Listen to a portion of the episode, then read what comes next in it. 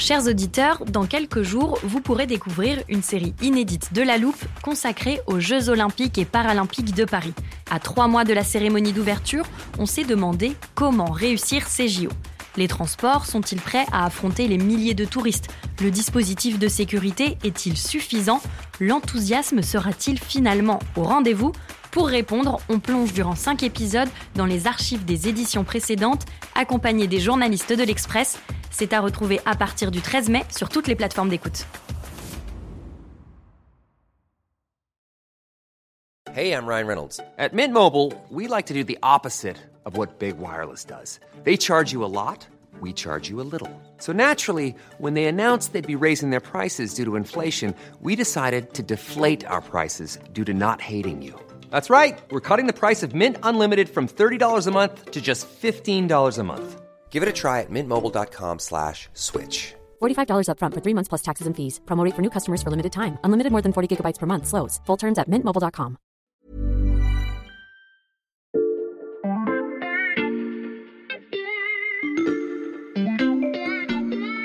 Bonjour, c'est Charlotte Baris. Bienvenue dans La Loupe, le podcast quotidien de l'Express. Allez, venez, on va écouter le magazine de plus près.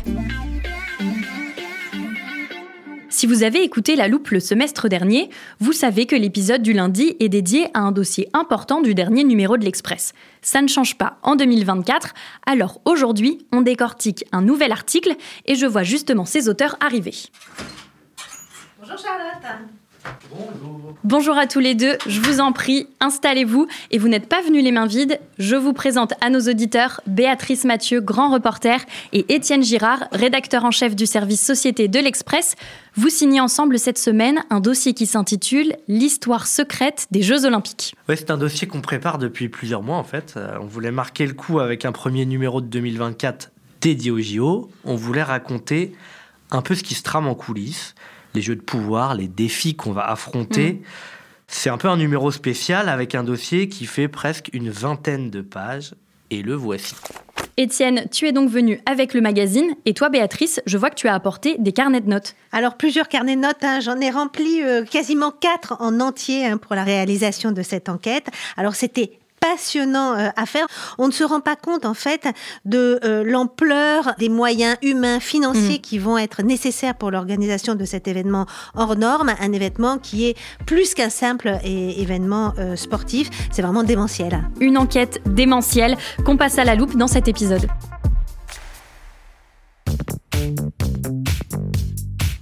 Béatrice Etienne, ce dossier, il commence par un grand article d'une dizaine de pages. À l'Express, c'est très rare, vous l'avez dit, qu'on laisse tant de place à un seul récit. Où est-ce qu'elle débute cette histoire secrète des Jeux Olympiques? Alors, elle débute à Singapour euh, le 6 juillet 2005. Donc, en fait, c'est très loin, hein, c'est très il y a longtemps. Euh, et elle débute en fait par une sorte de Waterloo euh, olympique et par des larmes. En fait, c'est l'équipe de France olympique française qui perd en fait l'organisation des Jeux olympiques de 2012, mmh. là où Londres a gagné. Et c'est une date fondatrice en fait parce que la façon dont la France et Paris a perdu en fait cette compétition explique explique beaucoup de la façon dont on a construit la candidature pour 2024. Et donc, euh, il y a des personnages qui sont en fait déjà euh, en 2005 au cœur de l'histoire et qui sont euh, au mhm. cœur de l'histoire aujourd'hui, notamment Anne Hidalgo, qui n'était pas à Singapour et qui était restée à Paris bah, pour faire la fête avec les médias, les Parisiens qui étaient sur la place de l'hôtel de ville.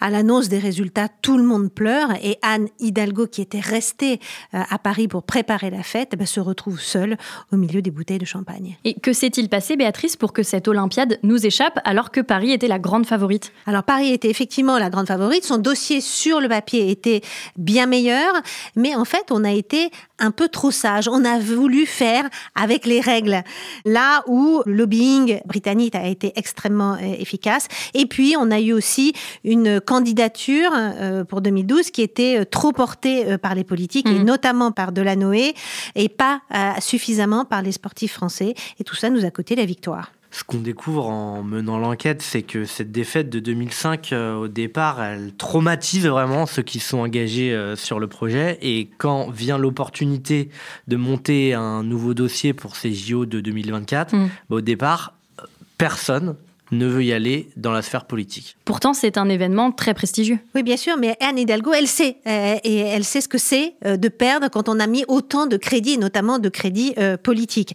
Et puis son objectif à elle, c'est pas les JO, c'est un autre événement, c'est l'exposition universelle de 2025. Mmh. Et en fait, tout le personnel politique est plutôt sur l'exposition universelle de 2025.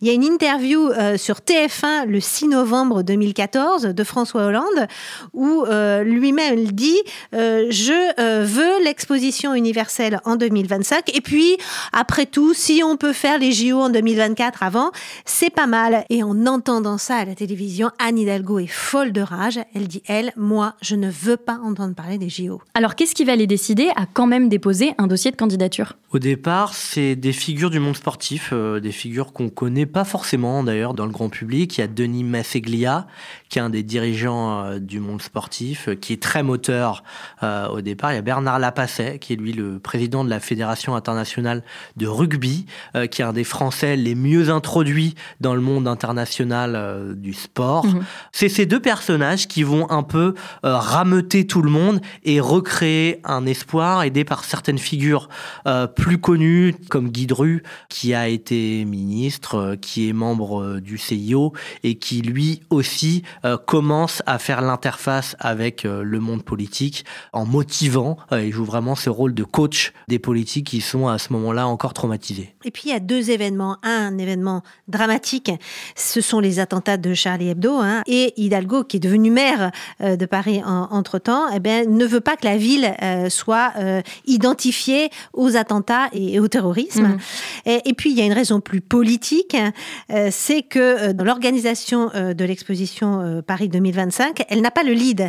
Le lead, c'est euh, le maire de Neuilly, Jean-Christophe Fromentin, qui l'a et qui n'a pas du tout envie euh, de lui laisser la place. Et bah, deux égaux dans une seule bataille, ça fait un de trop. Et elle se dit finalement, bah, moi, je vais aller sur les JO. Mmh. c'est plus jeune, c'est plus joyeux, ça porte plus d'espoir.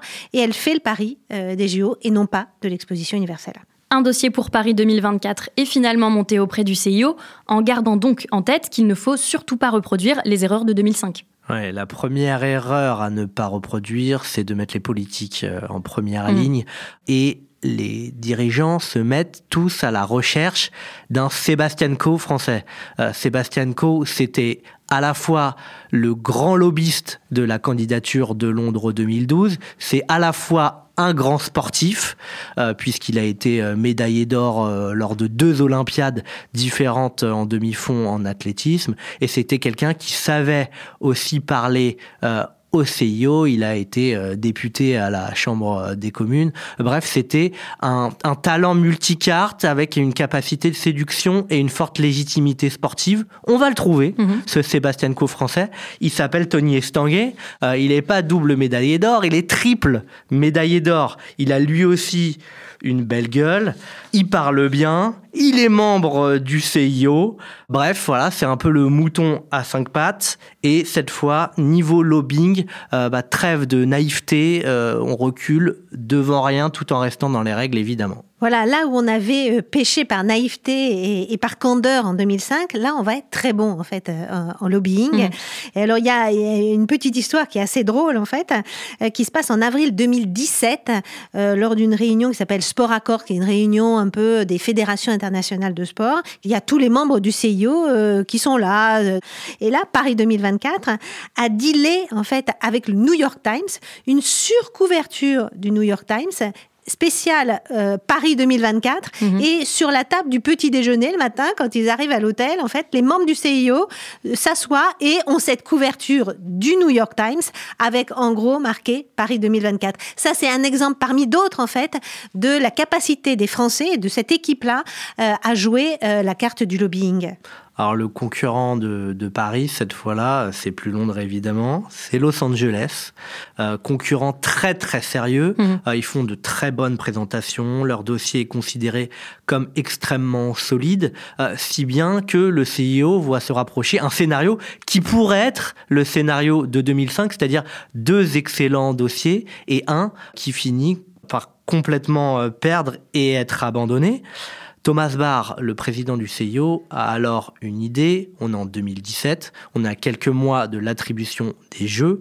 C'est d'attribuer deux jeux à la suite, Mhm. de non seulement attribuer les JO de 2024, mais également d'attribuer les JO de 2028 avec une idée sous-entendue, c'est que les deux villes qui se verront attribuer ces deux jeux seraient forcément Paris et Los Angeles. Et qu'est-ce qui va faire pencher la balance en faveur de Paris pour 2024 plusieurs choses.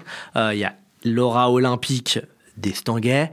Euh, lors d'une réunion à Lausanne, euh, on est en juillet, il prononce un discours extrêmement émouvant où il mêle à la fois son histoire personnelle et son histoire avec les JO, puisqu'il a dû battre son frère pour devenir euh, médaillé d'or à Sydney, son frère qui est devenu son coach. Bref, une histoire euh, qui raconte euh, ce qu'est l'olympisme. Ça marque euh, durablement le CIO, semble-t-il.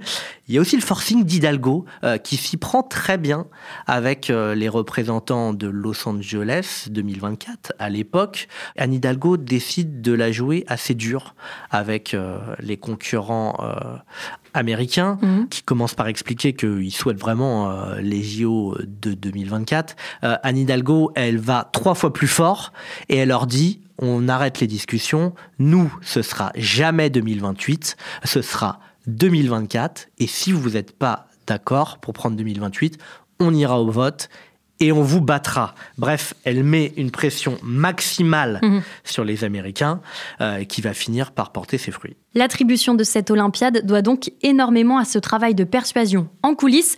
Dans la seconde partie de ce podcast, on s'intéresse à l'organisation des Jeux et vous allez nous raconter comment chacun essaye discrètement de tirer profit de l'événement à sa manière.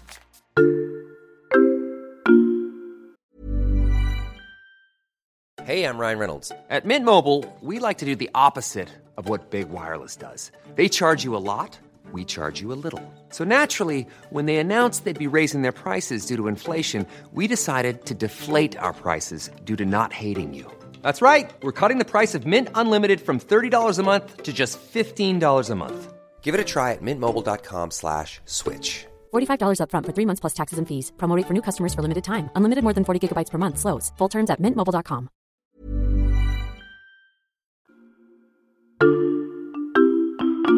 Étienne, Béatrice, on ne va pas détailler tout votre travail ici pour laisser le loisir à nos auditeurs d'aller lire vos articles dans le magazine ou sur l'express.fr. Mais quand j'ai lu ce dossier, ce qui m'a frappé, c'est le très grand nombre d'acteurs qui jouent un rôle ou qui essayent de jouer un rôle dans cette Olympiade. Oui, l'enquête aurait pu être infinie. hein. Je le répète, on ne se rend pas compte à quel point cet événement va être gigantesque et les ramifications euh, qu'il peut avoir. Euh, on a eu un, entretien euh, il y a quelques jours avec Marc Guillaume, hein, le préfet d'Île-de-France, qui nous disait hein, que à six mois de l'échéance aujourd'hui, les JO occupent quasiment les deux tiers de son temps et les deux tiers euh, des, des, des, des équipes de la préfecture. Et c'est loin euh, d'être le seul. Tout le monde, en réalité, est dans, dans une sorte de branle-bas de combat. Et ça, on le comprend très vite à la lecture de votre dossier. Vous avez distingué une dizaine d'entrées qui montrent que les organisateurs, les sponsors et même les chefs d'État sont sur le pont. On peut peut-être commencer par les sponsors, dont un notamment qui a un statut très particulier, le groupe LVMH. Oui, parce que le sponsoring, c'est important en fait dans l'équilibre financier euh, des JO. Juste deux chiffres en fait. Le euh, sponsoring, ça représente un tiers du budget du COJO, hein, du Comité d'organisation euh, des Jeux Olympiques. L'autre tiers, c'est la billetterie, et puis le dernier tiers, c'était l'argent qui est donné par le CIO. Donc, euh, il fallait avoir du sponsoring. Et donc, tout le monde s'est tourné pendant des mois autour de la plus grande entreprise française et de l'homme le plus riche du monde, qui est Bernard Arnault, pour demander à ce que euh, LVMH soit sponsor officiel. Mhm. Et puis là, Bernard Arnault, bah, il, il a mis ses conditions en fait, et il a dealé directement en fait avec euh, Thomas Barr, avec euh, le CIO, Mhm. euh, en euh, négociant en fait des droits internationaux. Alors, je m'explique. En général, quand vous êtes sponsor des Jeux Olympiques, vous avez le droit d'utiliser en fait le, le logo euh, des Jeux sur euh, le territoire national. Mhm. Et lui, il a obtenu une extension de ses droits, c'est-à-dire la possibilité d'utiliser ce logo-là à l'extérieur des frontières nationales, dans quatre ou cinq pays, ce qui euh, se monnaie aussi. Et puis alors toutes les entreprises en fait du groupe LVMH, ou en tout cas beaucoup d'entreprises du groupe LVMH sont sur le coup. Euh, Chaumet qui a dessiné en fait les médailles, Moet Hennessy euh, qui va inonder euh, les événements et les fêtes de son champagne, mmh. Sephora hein, qui va être omniprésente sur tout le parcours de la flamme olympique, Berluti qui va habiller de pied en cap les sportifs français euh, lors des cérémonies euh, d'ouverture. Mmh. Et un partenariat avec Louis Vuitton sera annoncé quelques jours avant la cérémonie. Alors, mon petit doigt me dit que, alors ce n'est qu'une idée, hein, mmh. mais que à chaque cérémonie de remise d'une médaille, eh bien, les médailles arrivent dans une sorte de coffre mâle avec les sigles de Louis Vuitton, ce qui serait visible à chaque fois, en fait, mmh. par des milliards de téléspectateurs. Ça, c'est pour le sponsoring, mais Bernard Arnault n'est pas le seul à s'agiter en coulisses. Vous revenez aussi sur les petits arrangements qui ont eu lieu autour de l'organisation de cet événement. Il y a trois plaintes euh, qui ont été déposées euh, auprès du parquet national financier. Mmh. Alors les faits sont toujours un peu les mêmes. On n'est pas sur de la corruption de très très grande envergure. Euh, ce qui se passe, c'est qu'il y a un certain nombre de dirigeants euh, du COJO, le comité d'organisation des Jeux Olympiques, qui sont des professionnels spécialisés dans l'organisation d'événements. Il y en a deux en particulier.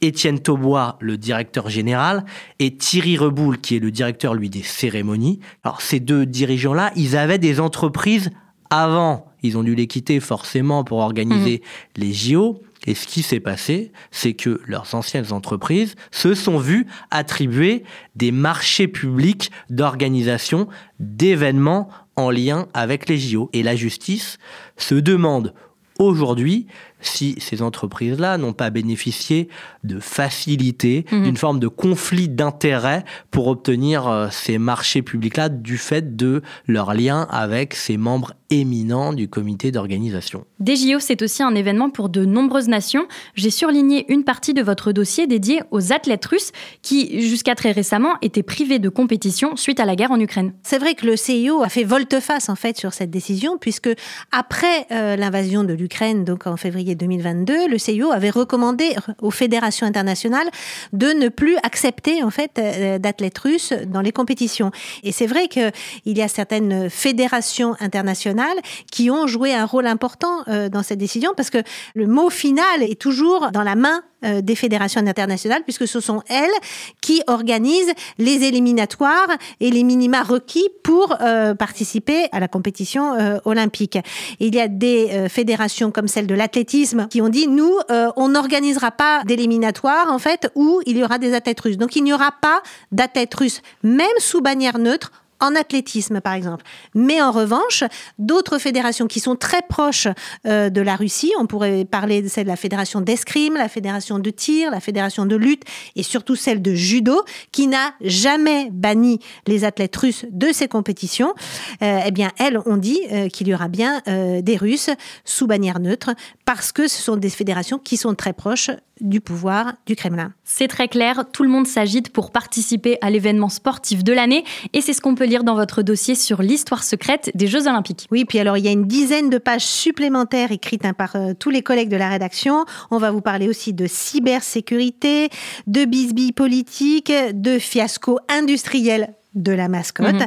Tout ça, c'est dans l'Express de cette semaine. Et j'invite nos auditeurs à s'abonner à notre rendez-vous hebdomadaire. C'est une nouvelle newsletter qu'on va lancer bientôt dans laquelle on va continuer à vous raconter les coulisses des JO jusqu'à l'événement cet été. Béatrice Mathieu, grand reporter, et Étienne Girard, rédacteur en chef du service Société de l'Express. Merci infiniment d'être venu nous raconter tout ça. Merci Charlotte. Merci beaucoup Charlotte. Tous leurs articles sont également disponibles sur notre site l'express.fr. L'abonnement numérique n'est qu'à 1 euro les deux premiers mois en ce moment. Et pour ne rater aucun épisode de La Loupe, pensez à vous abonner sur votre plateforme d'écoute, par exemple Deezer, Spotify ou Apple Podcast.